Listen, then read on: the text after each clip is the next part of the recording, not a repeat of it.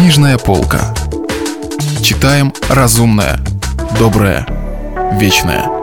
Радио «Комсомольская правда». Александр Дюма.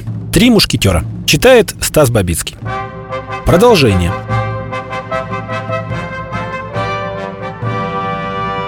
Расплачиваясь за розмарин, масло и вино, Д'Артаньян нашел у себя в кармане только потертый бархатный кошелек с 11 IQ. Письмо, адресованное господину де исчезло. Сначала юноша искал письмо тщательно и терпеливо.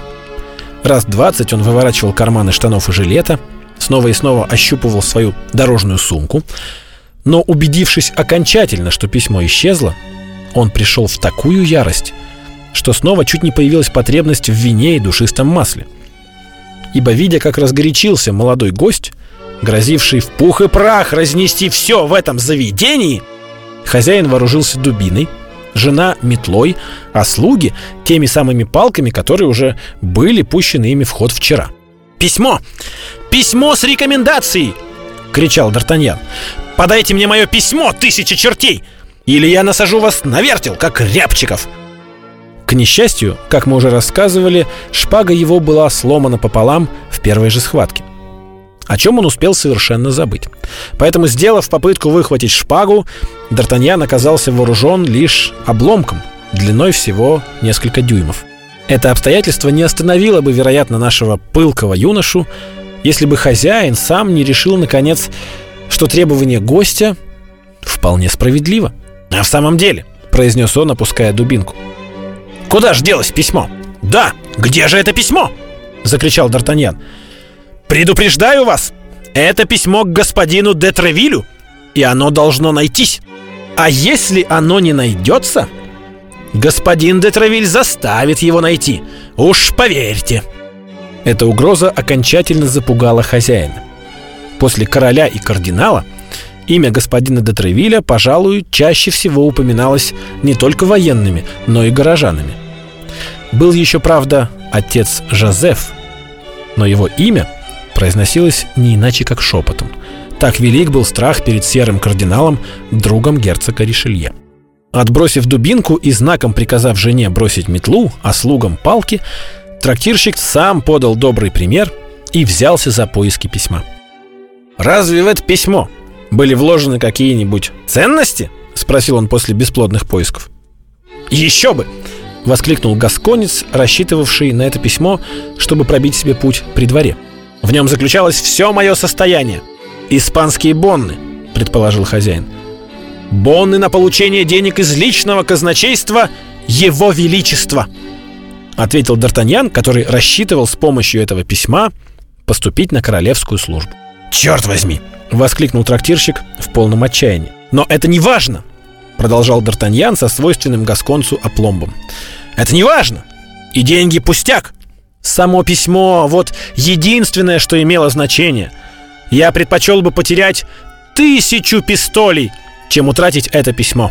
С тем же успехом он мог бы сказать и 20 тысяч пистолей. Но его удержала юношеская скромность. Внезапно, словно луч света, сверкнул в мозгу хозяина, который тщетно обыскивал все помещение — «Письмо вовсе не потеряно», — сказал он. «Нет, оно похищено у вас. Но кем? Кем похищено? Вчерашним неизвестным дворянином. Он спускался на кухню, где лежал ваш камзол. Бьюсь об заклад, это его рук дело. Вы думаете?» — неуверенно произнес Д'Артаньян. «Я убежден в этом», — подтвердил хозяин. «Когда я сказал ему, что вашей милости покровительствует господин де и что при вас есть письмо к этому господину. Он явно забеспокоился. Спросил меня, где находится это письмо. И спустился сюда. Тогда похититель он, воскликнул Д'Артаньян. Я пожалуюсь господину де Тревилю, а господин де Тревиль пожалуется королю.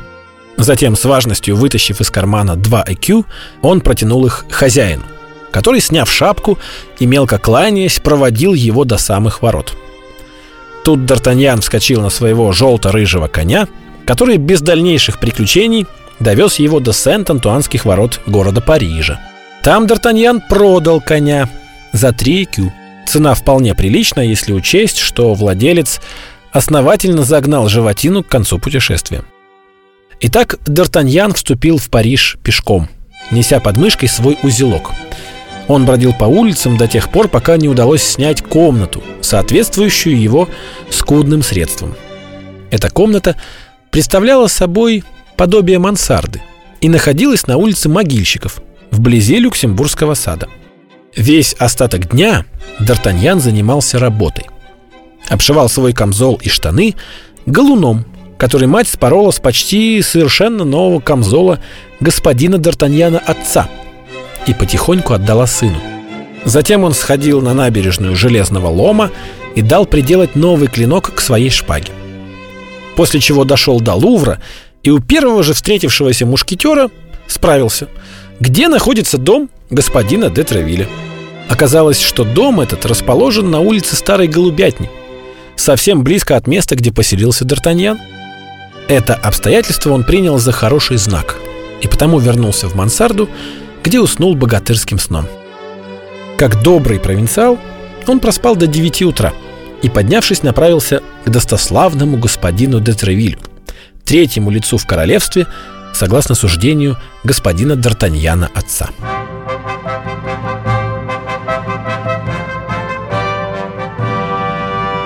Продолжение романа слушайте завтра. Если вы пропустили главу любимого произведения или хотите послушать книгу целиком, добро пожаловать к нам на сайт kp.ru слэш радио раздел «Книжная полка». Книжная полка. Читаем разумное, доброе, вечное.